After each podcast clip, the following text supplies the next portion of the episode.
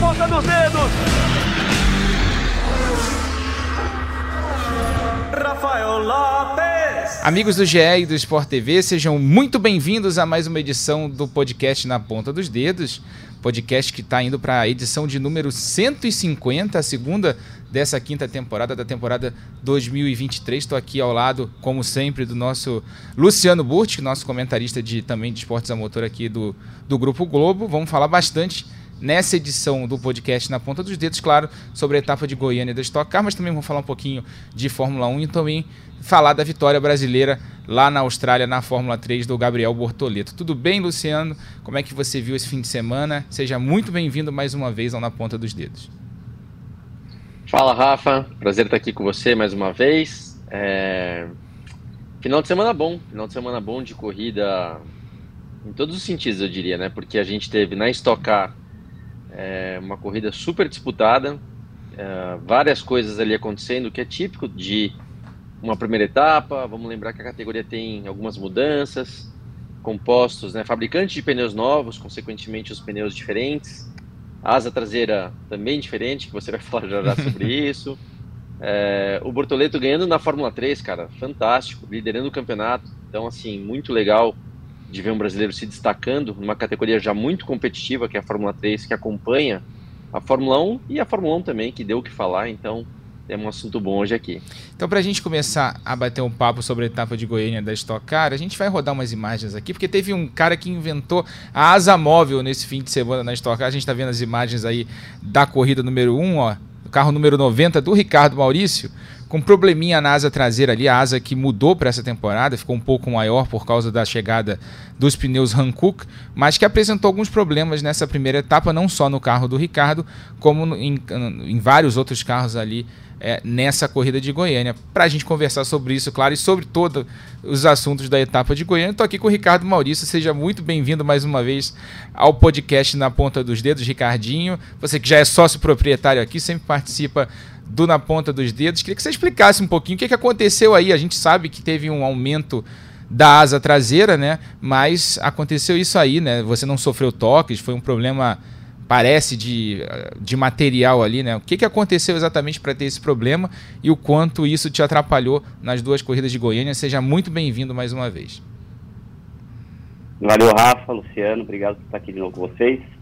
Bom, é, final de semana aí diferente aí para todo mundo em em Goiânia, como o próprio Luciano falou, a grande novidade da temporada são os pneus Hankook, entrando aí para estocar. Uh, foi algo novo para todos os pilotos, muito pouco tempo de treino, é, tentando entender como que é o funcionamento desse pneu, uh, principalmente durante uma prova, né, que ele só pôde realmente testá-los, que a gente fala o long run, que seria é, é, executar como se fosse uma uma corrida durante os treinos, a gente não conseguiu fazer. Então, realmente, a gente iria pegar esses dados durante a prova. E uma asa nova, uh, esses carros foram feitos testes com esses pneus no início da temporada. O carro demonstrou que era um carro um pouco mais traseiro. Testaram as asas. Na verdade, a medida dessa asa é exatamente a medida da asa de 2019, se eu não me engano, quando a gente tinha a outra carroceria. Exatamente o mesmo tamanho. Só que muitas equipes se desfizeram dessas asas, porque não iam reutilizá-las. E daí usaram é, essa asa no treino, em São Paulo, quem testou foi até o Danilo Dirani, e, e foi bem positivo esse teste. Então correram atrás para a fabricação dessa nova asa, porque muitas equipes já tinham jogado fora, uh, meio que na pressa, na correria, uh, eles entregaram essas asas só na quarta-feira agora da, da etapa, elas nem pintadas estavam, as equipes tiveram que pintá-las dentro dos, dos, uh, dos, caminhões das equipes para deixar pronta elas, tá? nem as furações laterais uh, ah, para o ângulo da asa a gente tinha, a gente recebeu um gabarito para fazer isso uh, no final de semana de corrida, mas conseguiram entregar para todo mundo, tinham algumas peças reservas, mas ela não teve nenhum problema durante eh, os treinos livres. Eh, foi acontecer isso realmente na corrida, eu, que eu, que eu saiba, né, que eu fiquei sabendo, eu, acho que o Enzo Elias, o Rafa Casa Suzuki, né? Grande, né? o Suzuki eu tenho certeza que teve, porque eu vi ele andando na pista, casa igualzinha quebrada. O do, o do Casa Grande ela ficou torta, falaram que no grid. Eu não cheguei a ver realmente essa foto, mas falaram que olhando no grid a foto do carro dele estava um pouco é, envergada já. E, e agora a correria, né? Logo mais a gente tem corrida em, em São Paulo, dia 23. O pessoal vai ter que correr atrás aí uh, é, para reforçar essas asas. Uh, a gente escutou aí falar também que o peso da asa que a gente usou no passado, que era menor e mais fina, é praticamente o mesmo peso dessa asa desse ano. Então, realmente, a asa ela ficou mais frágil. Eles acho que não queriam colocar muito peso nessa asa para também o carro já estava ganhando um peso extra nas novas rodas da Mangels, que cada roda são 2 kg mais pesada. Uh, os pneus da Hankook também são mais pesados. Então eu acho que talvez eles tentaram dar uma reduzida aí nesse peso da asa e daí ela acabou não, suportando.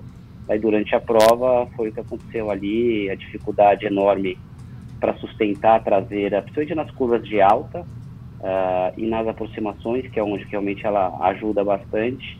Só que o problema é que quando você vai carregar uma velocidade e já começa a, a traseira soltar e lixar o pneu traseiro, esse pneu acaba tendo uma temperatura muito alta, ela gera uma temperatura, temperatura muito alta e daí fica também muito difícil de tracionar. A minha sorte é que a gente tinha ali na equipe quatro carros muito competitivos, muito fortes o final de semana todo, e eu consegui fazer dois bons resultados, é, mesmo com, com esse problema da asa aí, tudo que aconteceu, a gente conseguiu fazer uma boa estratégia e conseguir sustentar ali é, as posições, é, principalmente na segunda prova ali, que o pessoal estava vindo forte. Então, Luciano Burti, duas corridas muito legais do, do Ricardo Maurício, né, tendo em vista esse problema que ele teve com a asa traseira mesmo com isso, ele conseguiu se manter ali entre os primeiros colocados, tanto na corrida 1 quanto na corrida 2. E na corrida 2, inclusive, conseguiu uma excelente segunda posição. É, Rafa, é, primeiro que eu, que eu falo assim, né, eu acho que a gente está sempre atento a detalhes, tentando é, adivinhar algumas coisas, às vezes até erra por tentar adivinhar demais. Eu, eu vou te falar, se me senti cometendo alguns erros nessa transmissão de coisas que eu estava enxergando e não estavam certas. Mas a asa foi uma pegadinha, porque eu fui o primeiro a falar, ó, a asa do Ricardo tá quebrada. Aí de repente eu vi a asa reta e falei, cara, vi coisa, né? Tomei xarope.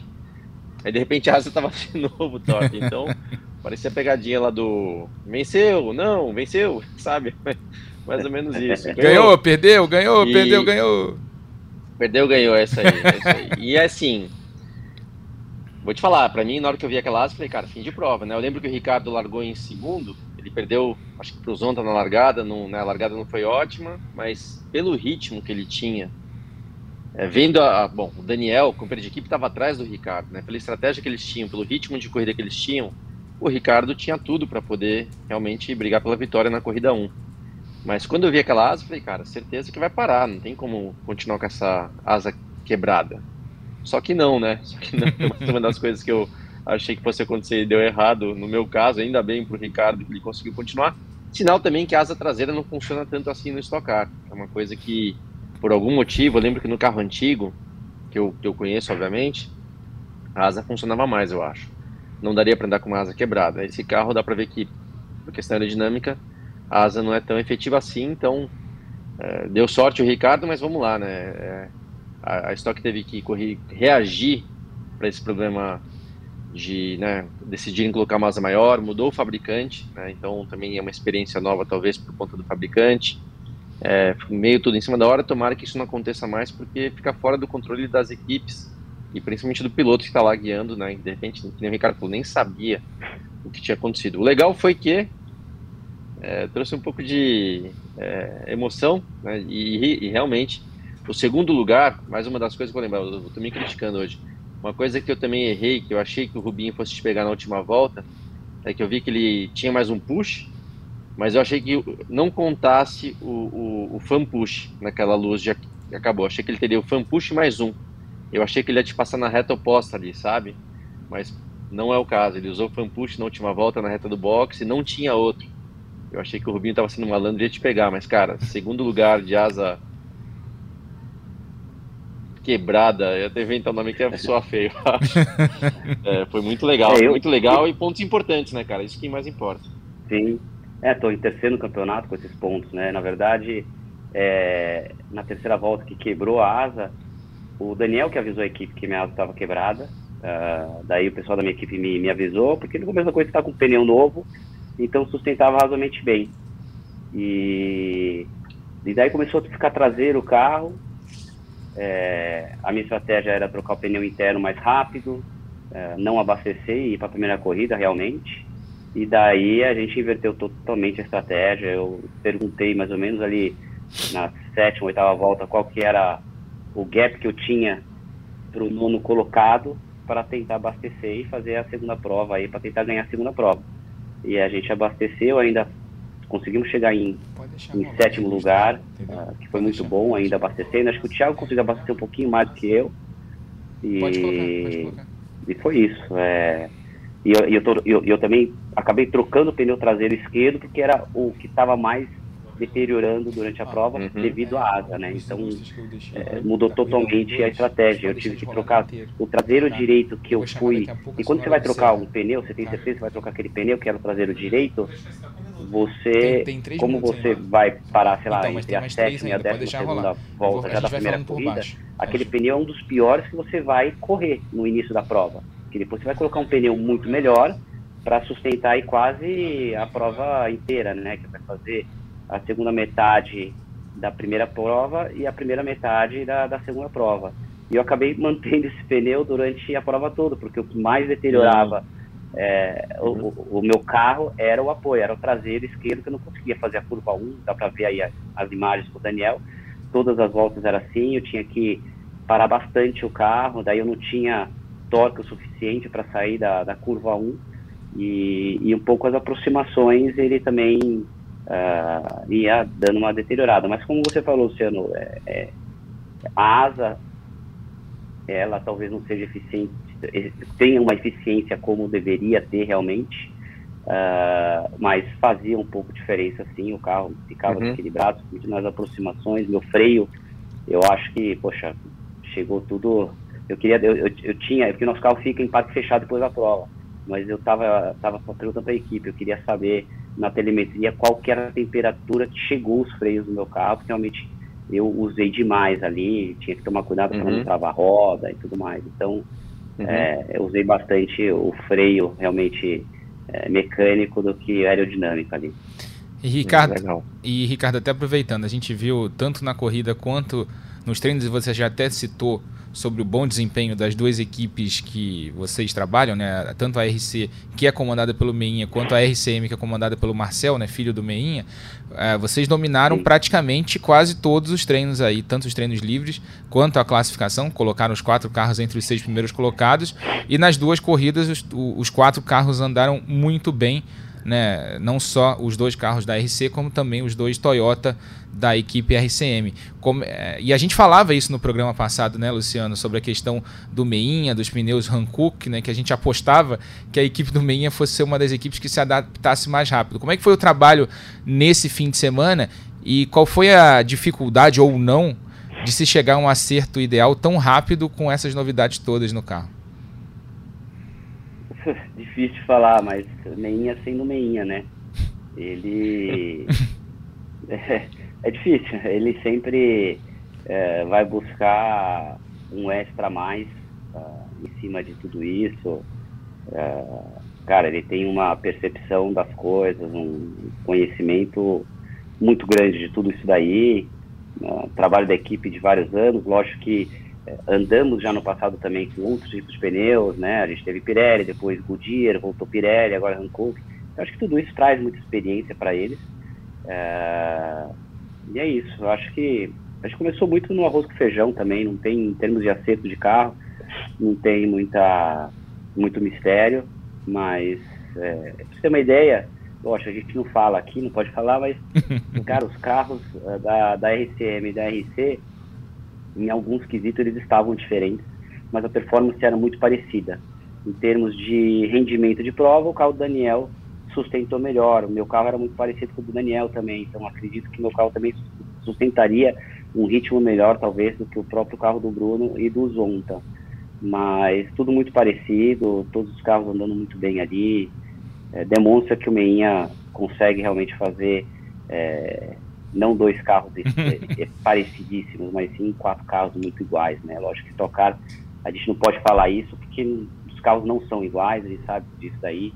É, sempre tem um carro que é um pouquinho mais traseiro, um pouquinho mais dianteiro, mas aí tendo um bom acerto, uma boa plataforma ali, a gente acaba conseguindo ajustar ali no, no, no, no ajuste fino, que daí é de cada piloto, de cada necessidade uh, que cada um pre prefere para uma prova e para a classificação.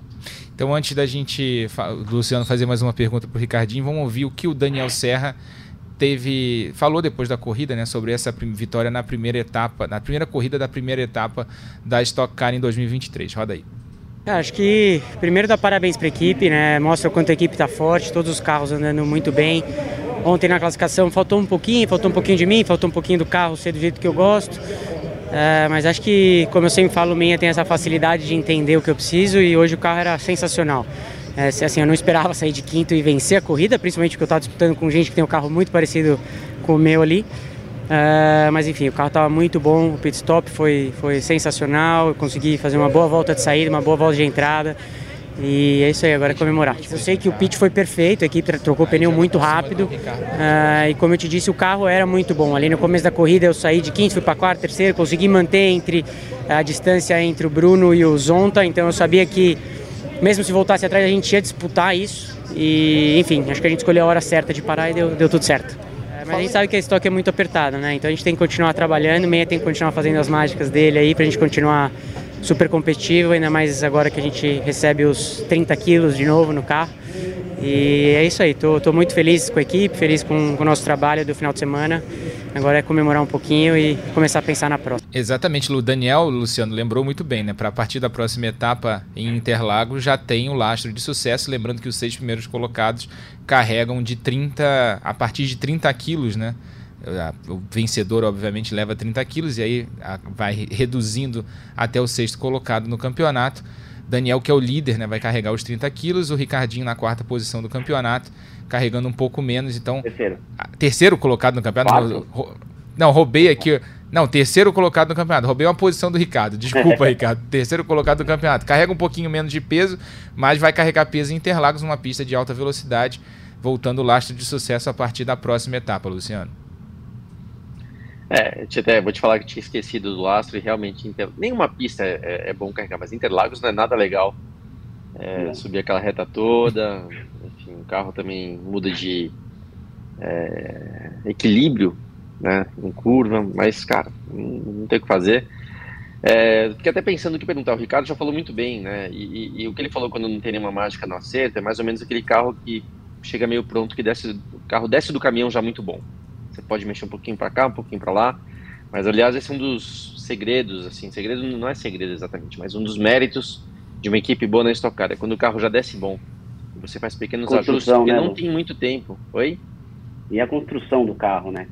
Sim, a, sim. A construção sim, do dúvida. carro é muito, muito importante da, da, das equipes. Isso daí é, é, é, uma das principais coisas ali, como que o carro é montado, é, uhum. tem que ter um procedimento do, do, de todos os carros da equipe do Meinha, dentro dos quatro carros, então é, ali é, acredito né, que quem faz uma determinada é, função ali faz nos quatro carros, eles, eles têm com, com certeza um, um, um, procedimento ali de, de aperto de tudo, de como que é, é construído realmente o carro, né? Que é montado o carro em si. Isso daí faz muita diferença na torção do carro e, e como ele trabalha na pista. É, mesmo porque, como o Luciano falou, a gente não pode mexer muita coisa, né? A gente tem cambagem, convergência, calibragem de pneu, que é muito importante, é, altura de carro, mas também é limitada, a parte aerodinâmica, a suspensão só pode mexer nos freio de amortecedor. Se for ver, na, na verdade, por isso que torna a categoria tão competitiva e a gente viu lá, acho que em meio segundo tinha 20 carros. É, tudo bem que Goiânia, eu sempre falo, né, o pessoal lá, nossa, meio segundo e 20 carros, mas Goiânia tem cinco curvas, né, se você for realmente analisar ali. Então, São Paulo talvez vai com certeza dar mais passada, uma pista um pouco maior, mas está super competitiva a categoria. E só voltando o negócio, estava falando, estava vendo agora o pit stop e o Daniel falou sobre o pit stop. É, a gente sabia que o nosso pit stop, se a gente estivesse bem próximo dos carros da RCM, o nosso pit stop poderia ser um pouco mais rápido, porque um dos mecânicos que teve o acidente lá em Santa Cruz do Sul, ele retornou para a equipe esse final de semana e fez o pit stop. E ele não estava treinado como os nossos outros mecânicos que estavam treinados na equipe. Então, a gente sabia que existia aí uma pequena vantagem dentro do pit caso a gente conseguisse se manter no ritmo dos dois carros, do Zonta e do Bruno Batista. Tá uma informação é, importante do Ricardo também, né? A gente lembra que teve aquele acidente lá em Santa Cruz do Sul, no, no, na, numa das últimas etapas do ano passado, atropelamento dentro do box, inclusive que prejudicou a chance de título do Bruno Batista, né? Piloto da RCM, poderia ter chegado na última corrida do ano com chances, né? Mas não chegou porque ficou fora daquela segunda prova lá em Santa Cruz, vinha numa boa posição naquela corrida. E aí é uma informação interessante, né? A RCM realmente fez é, pitstops coisa de três décimos mais lento, né? A gente falou inclusive isso na transmissão do que os dois pitstops da equipe RC, né? Tanto do Ricardo na segunda corrida quanto do Daniel na primeira prova, que eles fizeram estratégias pensando naquelas duas corridas. Mas a gente viu ali, agora a gente está vendo as imagens desse final de corrida, né? Para quem está vendo essa, esse programa em vídeo, e o Ricardo segurou muito aquelas posições ali na parte final da prova, né? Como é que foi segurar ali? Já sem botão de ultrapassagem, fez o carro ficar largo, né? Era o carro mais largo da pista em Goiânia. Como é que foi aquela defesa de posição nas últimas voltas? Não, eu, eu o final de semana todo meu carro era, ele era muito bom de aproximação. Eu acho que isso daí foi uma das coisas que acabou me sustentando ali, mesmo a casa quebrada. Meu carro era muito bom para aproximar e muito bom de tração. Mas para aproximar realmente era era o forte do, do, do nosso carro ali no final de semana, em comparação com vários outros competidores ali. É, tive que fazer estratégia de push. Eu tinha sete pushes para a segunda corrida. Eu, quando, que eu falei há pouco tempo atrás, eu é, quando soube sobre a asa e comecei a perder o ritmo, eu preferi abastecer para tentar fazer um bom resultado na segunda prova, uma boa média. É, no final das contas, o que vale é a maior pontuação por ser uma semana de corrida. E acho que acabou ainda largando em quarto lugar, né? Eu cheguei em sétimo, inverteu o grid. Aí eu tinha sete pushes, tentei usar o máximo possível ali, manter uh, na posição mais confortável. No finalzinho não tinha tantos pushes, mas eu consegui utilizar muito. É, como eu tinha um carro não tão bom na primeira curva, mas eu tinha um carro bom de aproximação, entrada no miolo, bico de pato, essa é a última curva, eu conseguia me manter numa distância razoável para eles. E, e, eu só ficava olhando atrás quem passava quem. Marquinhos passava o Rubinho.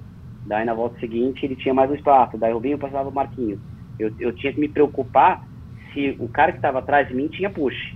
Uhum. Entendeu? Mas enquanto eu sabia que o cara que estava. Como já estava no final da corrida, o pessoal já não estava mais fazendo aquele negócio de fazer push curto e push longo, né? Que pegava metade da pista para ter o, o, outro push na volta seguinte. E daí eu ficava só olhando quem usava o push completo na reta, que ia ficar bloqueado na volta seguinte, para eu não precisar usar, porque se eu sei que o Rubinho passou o Marquinhos e ele bloqueou, eu sei que eu não preciso usar na próxima volta, porque na distância ele acaba não conseguindo me ultrapassar. E daí eles ficam brigando uh, no meio da pista ali, no, no em cada uhum. miolo, vídeo de fato, eles ficam dependendo da posição, e eu consegui abrir um pouquinho. Então eu fiquei mais olhando o retrovisor na estratégia de push deles uh, do que realmente na minha estratégia. Quando os dois chegaram um pouco mais próximos, foi quando eu usei o push. Se você pre prestar atenção bem na corrida, faltando eu vi, isso eu vi, tá? para terminar, isso, os caras grudaram, eu usei e falei, agora eu vou usar para tentar abrir e deixar os caras Isso. brigarem e não tinha muito o que fazer. Mas eu sabia que naquela posição deles, é, eles não tinham tanto push to pass. Por quê? Porque os caras estavam lutando, o, o, Rubinho até mais, porque o Rubinho é, fez estratégia para a segunda corrida. Agora o Marquinhos, que chegou em décimo, meu, o cara teve que usar push to pass para se defender ou para atacar, para tentar garantir a décima posição. Então eu falei, meu, os caras não devem ter push muito mais do que eu aqui. Então eu consegui administrar dessa forma ali e acabou dando certo ali no final. Mas, Luciano, você vê, né? Ele tá com, tava com problema na asa, correndo no cockpit a 60 graus ali dentro, naquele calorzinho agradável dentro do cockpit. Em Goiânia isso pior ainda, porque o ambiente ainda era mais quente ainda, né? um calor, um final de semana muito quente lá em Goiânia. E ainda teve como pensar nessa estratégia de uso dos pushes. É absolutamente genial o que vocês, pilotos, conseguem pensar dentro do cockpit. Ah, falar ah, a estratégia da Stock em relação a push do PES é muito legal, tá? Isso que o Ricardo tá falando, é, sei exatamente, e até vou te falar, que nem eu falei, eu, eu vi faltando aí três ou quatro voltas, eu vi quando ele deu o, esse push do pés na reta do box, não tinha ninguém à frente dele, e claramente ele deu para entender que era totalmente estratégico para realmente abrir, né, dentro do possível, abrir, manter uma distância para quem vinha atrás. Então é muito legal esse jogo. Por isso que eu falo, não é sempre que quem está de fora consegue acertar, mas consigo entender a cabeça desses caras lá dentro, né, o jeito que eles estão pensando. É, você, pega você pega a mãe até da distância você olha o retrovisor, você tem uma noção da distância que você precisa para não ser ultrapassado. Você tem uma noção muito exata. É impressionante como a gente consegue medir isso de alguma maneira. Você sabe que você vai precisar se defender na curva 1 e o cara não vai passar, você não vai nem precisar se defender. É, mas, de novo, não dá nem para explicar, né? É uma coisa que você vai ganhando com o tempo, experiência. Mas é, o que eu vejo, cara, é que pelo menos assim, né? Houve essa mudança de pneu, de asa, etc. Não mudou muito o jogo entre as equipes, mas pelo menos lá na frente o negócio começa é, bem equilibrado, né? Você vê que quem fez a pole não venceu, quem largou um pouquinho mais para trás acabou ganhando, o Ricardo teve problema. Você vê que o Rubinho, mesmo no final de semana ruim, estava lá na, na corrida 2, tudo bem que fez estratégia para isso. Então, assim, o Thiago Camilo, obviamente, andou direito, né? E também venceu a corrida 2. Então, tomara que seja isso, tomara que a gente tenha um ano equilibrado. Óbvio que agora, quando vem com essa questão do, do, do peso para os seis primeiros, isso naturalmente equilibra mas vamos ver. Um que não, não apareceu tanto, andou razoavelmente bem, mas não apareceu tanto, é um cara que tem se despontado nos últimos dois anos, que é o Casagrande, né? Ele não, não apareceu tanto. Então acredito que eles possam também reagir para Interlagos, que é uma pista que ele anda muito bem, mas tomara que seja competitivo. Tem que ver dele também Ricardo, não piorou. O Ricardo, né? fala, fala de novo. É, não, o Casagrande talvez, tudo bem, nos treinos ele não foi tão rápido, na corrida foi quarto, se não me engano, na primeira corrida, mas ele também tinha asa um pouco torta, tem que ver se ele não esse efeito da asa dele também não prejudicou ele. É difícil saber vamos ver em São Paulo como que ele vai e, reagir, né? E ele tomou um toque do. Sinceramente. Ele, ele, tomou um toque do Rubinho na segunda corrida eu não, também. Eu não vi, eu não vi a asa dele torta. Eu vi, né? A sua era muito fácil de ver. Eu via do Suzuki, via do do Matias Rossi, se não me engano. É, mas o Casagrande eu não vi, só vi que ele não estava tão competitivo. Mas enfim, cara, eu, eu, de novo, tá? Óbvio que o Ricardo, que está na minha opinião, né, na, melhor equipe, não quer que a temporada seja tão equilibrada, não. Ele quer sumir na frente com todo piloto. Mas para a gente aqui fora, tomara que seja assim equilibrada para a gente ver várias disputas e que chegar somente na, na última etapa do ano para decidir o campeão. É, e vocês falaram do Gabriel, né? O Gabriel ainda tomou um toque do Rubinho na segunda corrida, inclusive o Rubinho foi punido, né? Vocês que viram a corrida no Sport TV viram o Rubinho subindo ao pódio na terceira posição. Depois da prova, ele tomou um acréscimo de 5 segundos por causa desse toque com o Gabriel Casagrande, acabou caindo para a sexta posição. Mas o Luciano mencionou a vitória do Thiago Camilo na segunda corrida e foi um dos momentos mais emocionantes do fim de semana, a vitória do Thiago e a homenagem ao tio dele, o Sérgio Ruas Camilo. Vamos ver o que o Thiago falou depois da corrida. Olha, eu vou tentar falar, tá? Não garanto que vou conseguir. Sempre fui um cara muito frio nesses momentos de perda. Soube aceitar, principalmente a vontade de Deus. Mas fato é que se eu tô aqui hoje, eu devo muito à minha família, meu tio, meu pai, que me incentivaram desde criança a estar aqui, a lutar, a ser guerreiro, a correr atrás dos objetivos. E embora tivesse condição financeira, muitas vezes é, eu batalhei muito para estar aqui, suei muito a camisa. Todo mundo sabe dessa, dessa luta minha pelo título. Continuo correndo atrás, com muita superação. E meu tio foi uma perda muito grande por conta desses motivos. E por conta também do descaso. Tá? Meu tio não se foi numa fatalidade, num acidente. Meu tio se foi graças à incompetência do Estado de deixar as estradas nessa situação que tá. É um absurdo a situação daquela estrada.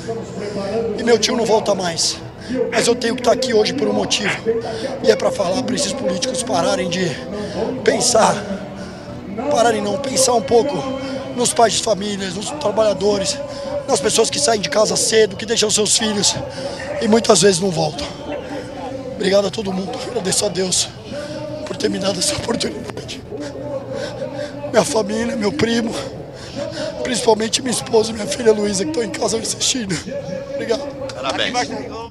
Entrevista ao Rafael Seba ontem na nossa transmissão, dos momentos mais emocionantes dos últimos tempos da Stock Car, né? O Thiago dedicando a vitória ao, à memória do tio dele. Só para contextualizar o que ele disse, né? O, o, o, Sérgio Ruas Camilo morreu num acidente de, de moto numa estrada no interior de Minas, na cidade de Lavras, e que, inclusive, o Thiago postou uma foto dessa estrada onde o, tia, o tio dele sofreu o acidente. E era uma estrada que era para estar asfaltada e tinha vários buracos ali e, não, e quase toda semana acontece algum acidente grave de moto nessa estrada. Por isso ele fez esse discurso citando os políticos da região e por aí vai. Achei importante a gente registrar também aqui no Na Ponta dos Dedos isso que o Thiago falou. Thiago Rocco, não só pela, é, pelos gritos, obviamente, da, da, da, da comemoração ali é, pela vitória na segunda corrida, mas também porque vinha de uma gripe, né? Ele, ele pegou uma gripe antes da etapa, correu com gripe nesse fim de semana e aí a voz está claramente baleada né, do Thiago Camilo. Um dos momentos mais emocionantes desse fim de semana e dos últimos tempos da Stock Car, né, Luciano? É, eu, eu difícil para todo mundo que conhece, conhecia, né, no caso, o Sérgio Ruas, um cara, é, falar, né, por mim, sempre gente boa, sempre brincalhão, é, e perder alguém assim, de repente, é, é, um, é sempre um susto, né, Rafa? Então, é, o jeito ali que o, o Thiago foi até maduro, né, de conseguir falar emocionado ao mesmo tempo, falando de forma mais racional. E é difícil nessas horas não sair umas bobagens que, né, a gente fica na emoção e, e é complicado. Mas acho que ele falou bem, foi bem, homenagem muito legal. E todo mundo vai guardar com carinho sempre o, o Sérgio Ruas. Então, é, é lamentável, né? Uma coisa que a gente torce para que não aconteça, mas infelizmente é, é, a vida. As coisas acontecem, acidentes acontecem e, infelizmente faz parte às vezes. E lembrando, Lu e Rafa, que o Thiago se tornou o piloto mais vitorioso em atividade, né? Exato. semana, com essa vitória.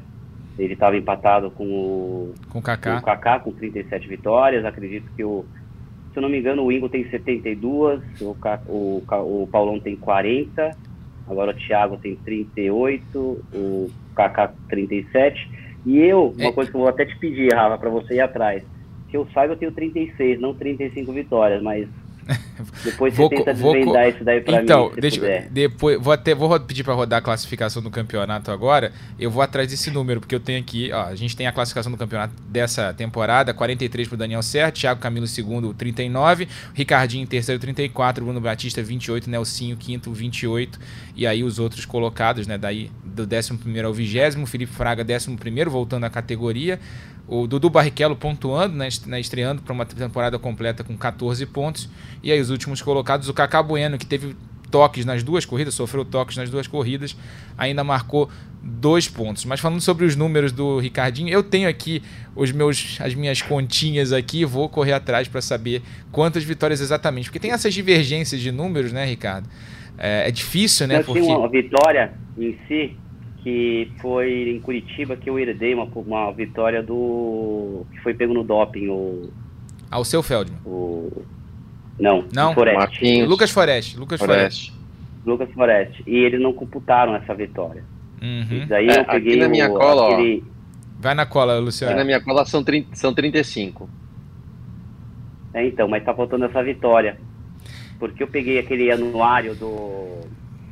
Uhum. Do Milton. Do Milton até é, eu tinha eu tinha 31 vitórias até final de 21. Em 22 eu fiz 5. Então 31 mais 5 são 36 vitórias. Tá faltando essa. Tudo bem que me tiraram aquela vitória lá em Goiânia, lembra? Sobre o, a luz de freio, mas tudo bem. Aquela da luz de eu freio. Herdei, eu, eu cedi uma pro, pro Fraga e herdei uma do Forest. Tá valendo. Eu ia, eu ia, quando você falou, lembrou da, da questão do recorde de vitórias, eu ia falar exatamente é, isso, né? Porque tava a briga entre o Thiago e o Kaká, né? Pra, os dois dali empatados no, no topo do ranking de quem está em atividade. O Ingo ninguém vai chegar. 72 vitórias esquece, né? É um número imbatível, né? Tudo bem que a gente, o automobilismo ensina pra gente que nada é imbatível, né? Mas os do Ingo são é, complicados de se bater, né? Só se alguém começar na Stock Car aos 19 anos de idade e ficar correndo até os 50 anos que vai bater os números do Ingo. Mas o, o do Paulão, por exemplo, dá para bater 40 vitórias. Certamente esse ano a gente pode ter alguém batendo esse número. E eu ia falar sobre o Ricardo, né? Que o Ricardo, com o carro que tem, com a, onde a equipe que está e com o talento que tem, tricampeão da categoria, tem todas as chances de entrar nessa briga para ser o maior piloto vencedor em atividade nessa temporada, né, Luciano? Pode, e, e você vê até quando o Ricardo fala, você vê, tá ele e Kaká ali, parecido em vitórias, né? O Kaká pentacampeão, o Ricardo tricampeão e o Thiago não foi campeão ainda, cara. Não dá para entender, né? Como um cara talentoso, tão vitorioso na estoque, o Thiago não venceu nenhum campeonato, então quem sabe, quem sabe, né? Tem, tem chão pela frente aí, mas os números mostram que é um cara que já deveria ter sido campeão e não foi por algum motivo, né? Tem isso também do tá automobilismo. Então, todos os treinos, ah, o Thiago, César Ramos, super forte. Uhum. É, então, você vê que no ano passado não foram. É, no ano passado não foram tão fortes quanto esperado, mas, cara, sempre fortes. A equipe do, do Matei sempre forte. Você foi campeão lá nessa equipe já, então você sabe disso. E, e, só para lembrar, Rafa, quando você falou do Rubinho, é, um cara que também é um destaque, que eu até falei, pô, quem que foi quarto então que chegou ao pódio agora com essa, com essa punição do Rubinho foi o Fraga, né? O Fraga que está de volta na categoria e andou bem, lá chegou, atrás, né? né? Isso, chegou em terceiro então agora, com a punição do Rubens, mais um cara aí para a gente estar tá sempre atento. Sim, Felipe Fraga. E o Fraga também é da equipe do Matheus, né? Exatamente. Exatamente. A equipe do comandada pelo Rodolfo Matheus esse ano. Ele e o Alan Podair, né? Correndo na, na, na equipe. Quer dizer, estão em boas equipes. Ah, Ricardo, para a gente encerrar o assunto de estocar, o que, que você está esperando para a próxima etapa? Tempo curto, né? De intervalo entre a etapa, a primeira etapa do ano em Goiânia e a segunda etapa em Interlagos. Interlagos é um circuito que todo mundo conhece e que a tua equipe sempre anda muito bem, né? O Meinha tem o caminho lá em Interlagos, mas tem também você, tanto você quanto o Daniel vão ter que lidar com lastro de sucesso, como a gente falou agora há pouco. É, acho que o, o principal é, dificultador ali da, da, da etapa vai ser o peso, com certeza. Também os pneus, porque não temos tantos pneus para essa temporada aí, para os testes, né? Diminuíram bastante aí depois do acidente que teve na, na fábrica da Hankook, que pegou fogo, então diminuíram aí os lotes de pneus para todas as equipes, então esse vai ser um grande dificultador é, para todos, vai ser igual. E a gente tem também algo que dificulta bastante, que não sei se você lembra, a última etapa do ano passado, do grupo 1 da classificação, é, tem o grupo 1 grupo 2, só seis pilotos passaram para o Q2. Lembro. Porque sempre quando tem corrida em São Paulo, ou, ou praças que tem uma estrutura melhor, uma estrutura maior, nós temos outras categorias que andam lá. E sempre tem aquela turismo nacional, que é um pneu totalmente diferente do nosso, acaba que a pista fica muito ruim quando eles andam na pista e normalmente sempre os próximos a andar naquele, na, naquela pista ruim somos nós da, da Stock ou até a Stock, a Stock Light, né? Que, a Stock Series. É, só que a Stock Series no passado tinha seis, sete carros, então acabava não limpando a pista como deveria e a gente acaba, acabava tendo uma, sendo prejudicado muito durante o classificatório. Vamos ver se esse ano a gente consegue ter mais carros uh, de outras categorias e, que possam ajudar a limpar um pouco a pista lá para a Stock, Stock Pro Series, porque realmente isso daí acaba prejudicando bastante, principalmente quem vai estar pesado nessa etapa. Isso vai ser interessante, porque é, vamos ver como é que a, a, categoria vai fazer essa programação no fim de semana. Vai ter a estreia da Stock Series, que você também acompanha nesse ano aqui na tela do Sport TV. O Julianelli falou pra gente semana passada, né, Luciano, que já tem 14 carros confirmados, deve ter grid cheio de 16 carros, né, para esse ano, com aquele teto orçamentário de 700 mil reais ali de limite de gastos para as equipes da categoria é, estão fazendo reviver a, a, Stock Series, que no ano passado teve muito poucos, muito poucos inscritos, né?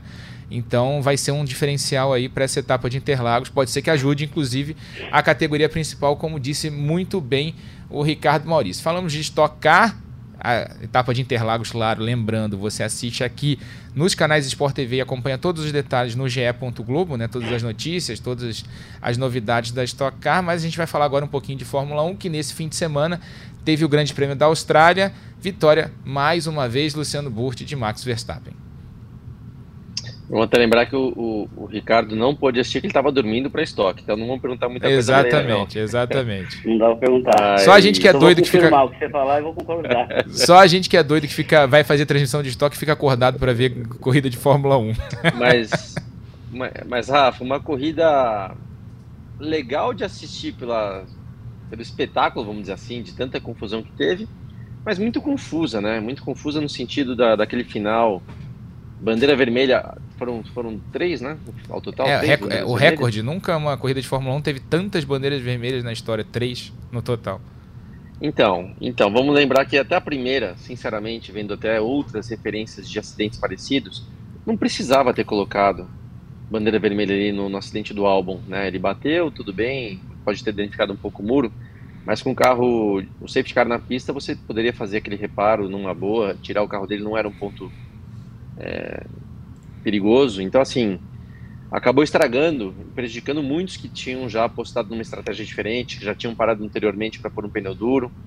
Alguns colocaram pneu duro na segunda volta, né? Outros já se anteciparam e, e durante o safety car vieram para o box, como, como foi o caso do Russell, que aí teria uma. Dificilmente ele conseguiria segurar o Verstappen de qualquer maneira, mas teria uma, outra corrida e de repente uma bandeira vermelha que, meu, não fez sentido. Então, prejudicou muita gente, depois meio que nivelou todo mundo de novo. Aí todo mundo largou de pneu duro, praticamente todo mundo de pneu duro.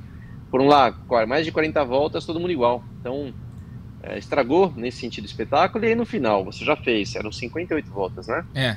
é você já fez, cara, 56 voltas, já brigou, já batalhou e tal.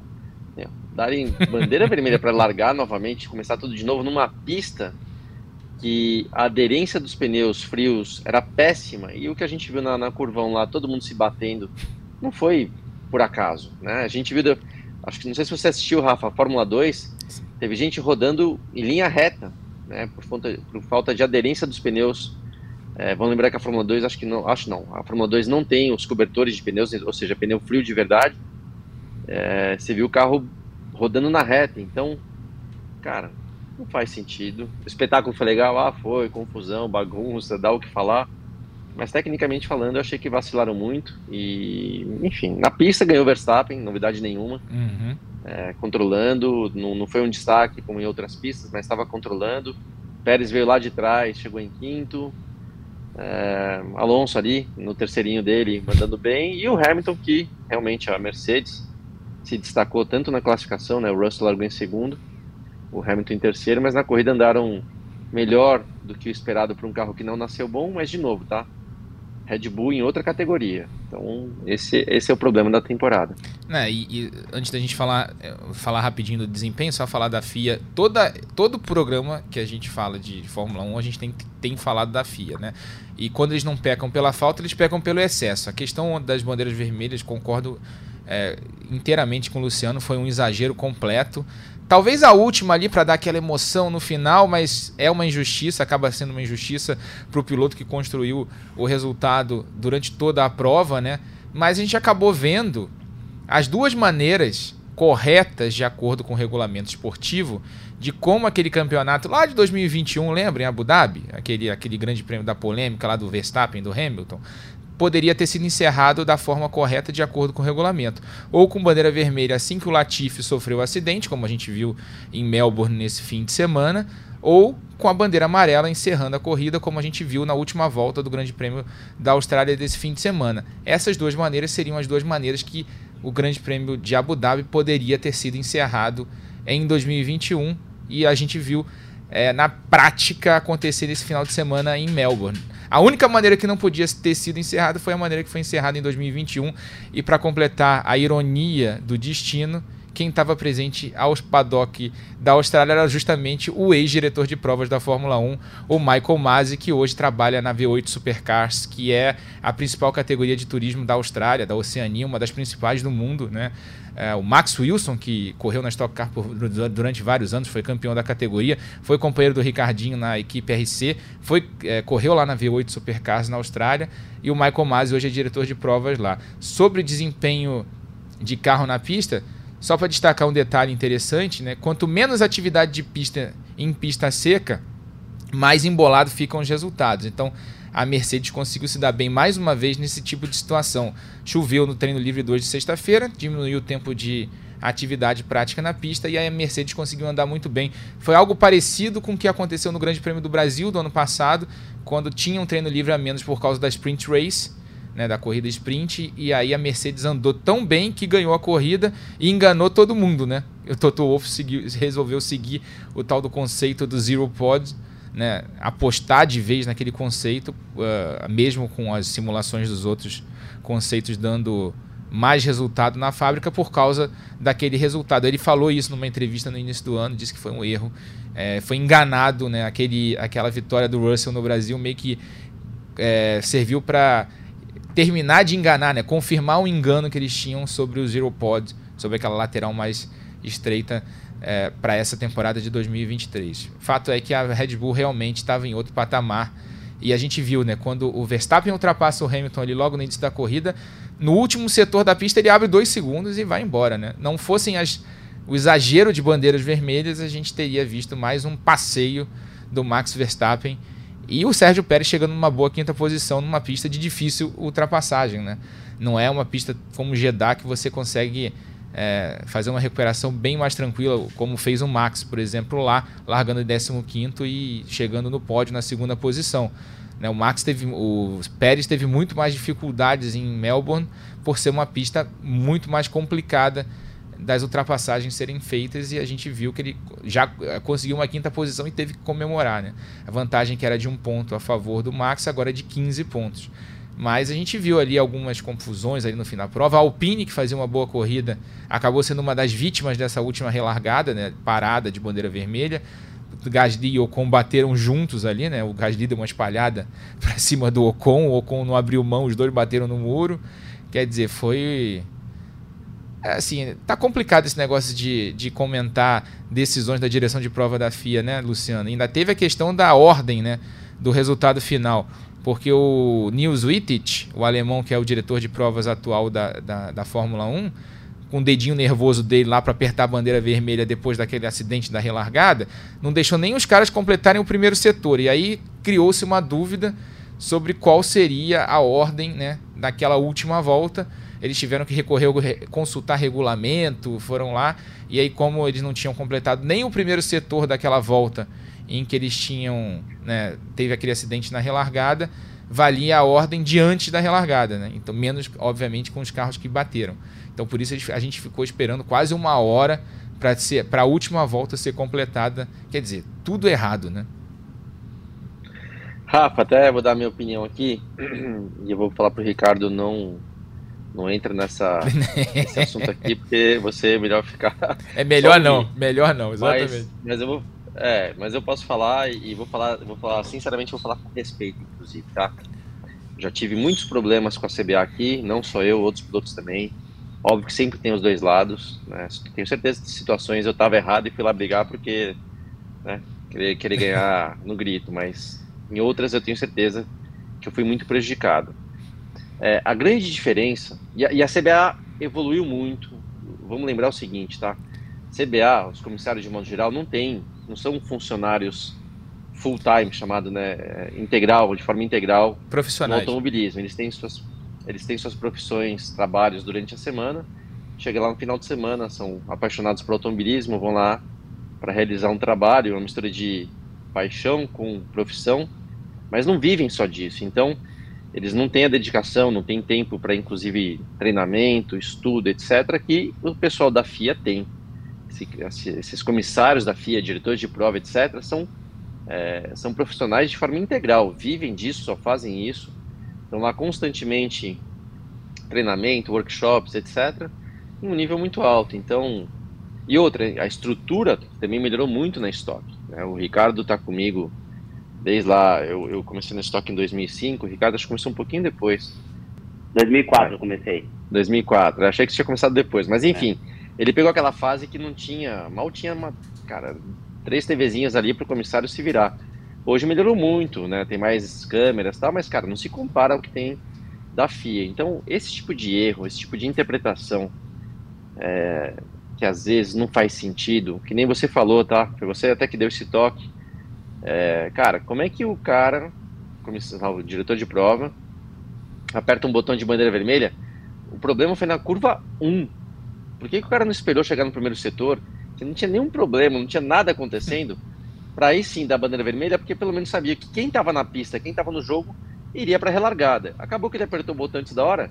Um monte de carro que bateu e estava fora nem pôde largar. Quer dizer, foi um, foi um grid sem sentido, posições que não existiam, carros que não estavam é, mais na corrida. Então, erros que comprometem bastante. E eu não consigo entender, cara. Eu, eu de novo, tá? Falo com muito respeito à CBA que ainda erra, né?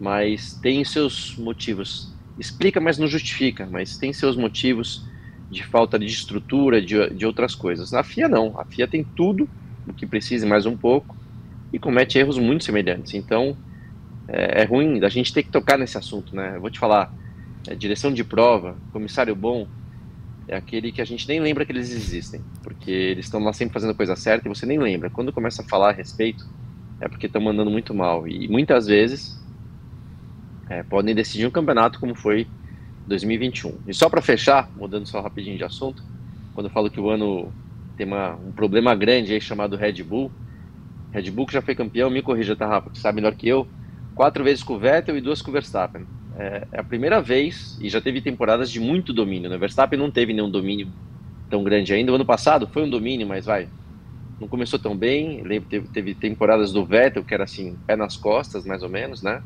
Mas eles nunca tiveram uma temporada tão à frente. Primeira vez que a Red Bull vence as três primeiras do ano. Então isso mostra, cara, que negócio pode ficar complicado para os outros e para quem quer competitividade na Fórmula 1. É, a car característica da Red Bull, você tem toda a razão, era geralmente pegava ali a partir da terceira, quarta corrida que engrenava né, o desempenho, né? Mas dessa vez eles começaram fortes já a partir... de sucesso lá também, né? É, era uma boa Sim. ideia. Botar uns 100 quilos no carro do Max Verstappen para ver se ele para de andar, porque tá difícil a situação, né? Laço de sucesso. Lá, Rafa, fala só aproveitando aqui, ó, a gente fala de Red Bull, o Ricardo foi piloto Red Bull, tá? Tem um, que ele tá aqui. Tem um capacete ali, ó. Capacete tem alguma ali. coisa que você possa trazer dessa, dessa experiência? Que o Ricardo foi piloto Red Bull na Fórmula 3000. Não foi o cara muito ajudado naquela época, mas não vou entrar nessa questão aqui. mas o que, que você pode contar sobre Red Bull, sobre cultura ali que você viu, algumas coisas que levaram a Red Bull a ser o que ela é na Fórmula 1? Tem alguma coisa interessante que você possa contar? Cara, no, na, na, época que eu estava no programa Red Bull, que é, chamava Red Bull Junior Team, eles não tinham ainda a estrutura de ter uma equipe, né? Eles tinham, sim, na cabeça de montar uma equipe, de comprar tal, mas eles só patrocinavam, eles eram pequenos ainda, eles patrocinavam inicialmente a, a Sauber e logo depois eles foram para a Arrows, uh, que depois teve aquele problema, a Arrows quebrou e não terminou o campeonato e tudo mais, e acho que dali para frente foi quando realmente eles é, foram atrás de, de, comprar uma equipe, mas são muito fortes, né? Eles, eles gostam muito, em, em geral, de, de, de, esportes radicais. É, futebol, se você for olhar, foi um dos últimos esportes que eles começaram a patrocinar. O foco deles eram esportes é, a motor e esportes radicais. Mas sempre investiram muito dinheiro e tentaram sempre fazer tudo bom e melhor. É, proporcionavam para todos os pilotos, para todos que eram envolvidos com a Red Bull, uma estrutura muito boa, tentavam fazer de tudo que ele se sentisse muito em casa, muito confortável, com uma estrutura muito boa. É, vários jovens pilotos, eu quando estava no 3000, o Vettel estava começando na Fórmula BMW. Ele estava saindo do kart, estava entrando na Fórmula BMW.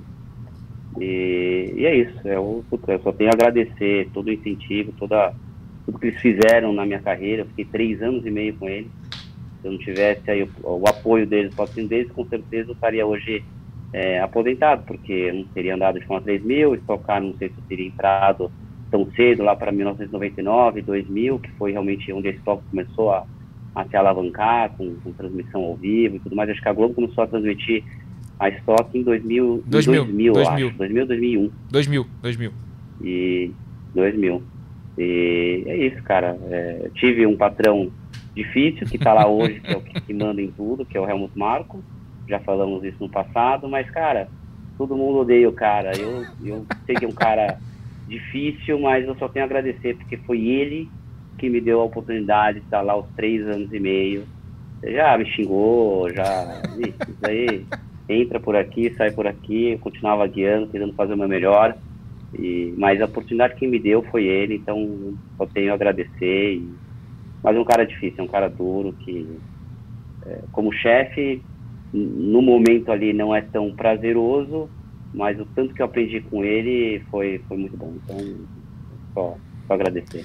Aproveitar que o Ricardo deu o gancho da gente falar em base, né? Nesse final de semana a gente teve a vitória do Gabriel Bortoleto na corrida principal da Fórmula 3. Ele tem, a gente tem uma mensagem dele aqui. Fala pessoal, tudo bem? Gabriel Bortoleto aqui. Bom, acabamos a Fist Race, ganhamos mais uma vez. Muito, muito feliz com o resultado. Não foi uma corrida fácil, o Salsic estava atrás de mim, estava muito rápido, então a gente não podia errar absolutamente nada. Estou muito feliz com a minha performance e a do time. A gente somou mais de 25 pontos no campeonato. Agora não sei se eu fiz a volta mais rápida, mas se não, foram 25. Estou muito, muito feliz e bora para as próximas etapas e continuar dessa maneira. Valeu! Gabriel Bortoleto, Luciano, para a gente falar rapidinho, já estamos na reta final do programa, que tem o apoio na carreira do Fernando Alonso. Então, eu vi uma foto dele com o Alonso e provavelmente isso vem do, do, do kart né, que ele fez. O Alonso tem um movimento grande com alguns pilotos de kart, com a equipe de kart. Cara, torcer para ele, torcer muito, tá? O Caio Collet é um que eu apostei sempre muito, tá lá ainda, não, não tô tirando ele do jogo, mas não teve a chance, não teve, na verdade, não estava na, na equipe certa, na hora certa para poder ter brilhado. E, e a, a, gente sabe, né, Ricardo, tem muita questão de timing para você dar Sim, o passo certo na, no automobilismo, né? Então não é só questão de talento, de mérito, tem o timing. E, e tomara que o Bortoleto agora, meu, uma surpresa.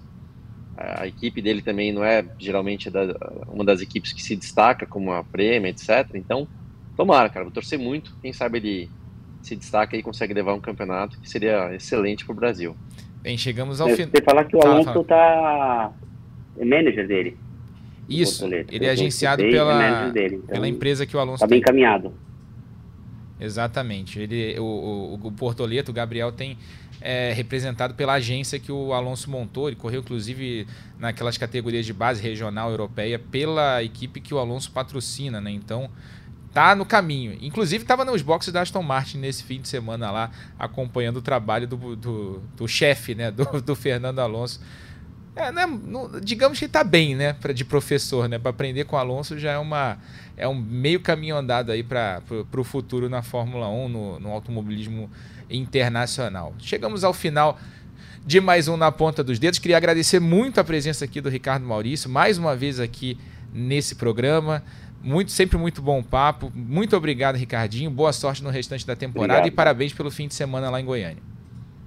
Obrigado. Valeu, Rafão. Obrigado, Lu mais um, mais um podcast aí.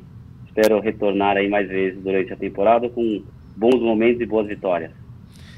Valeu, Luciano. Tamo junto mais uma vez.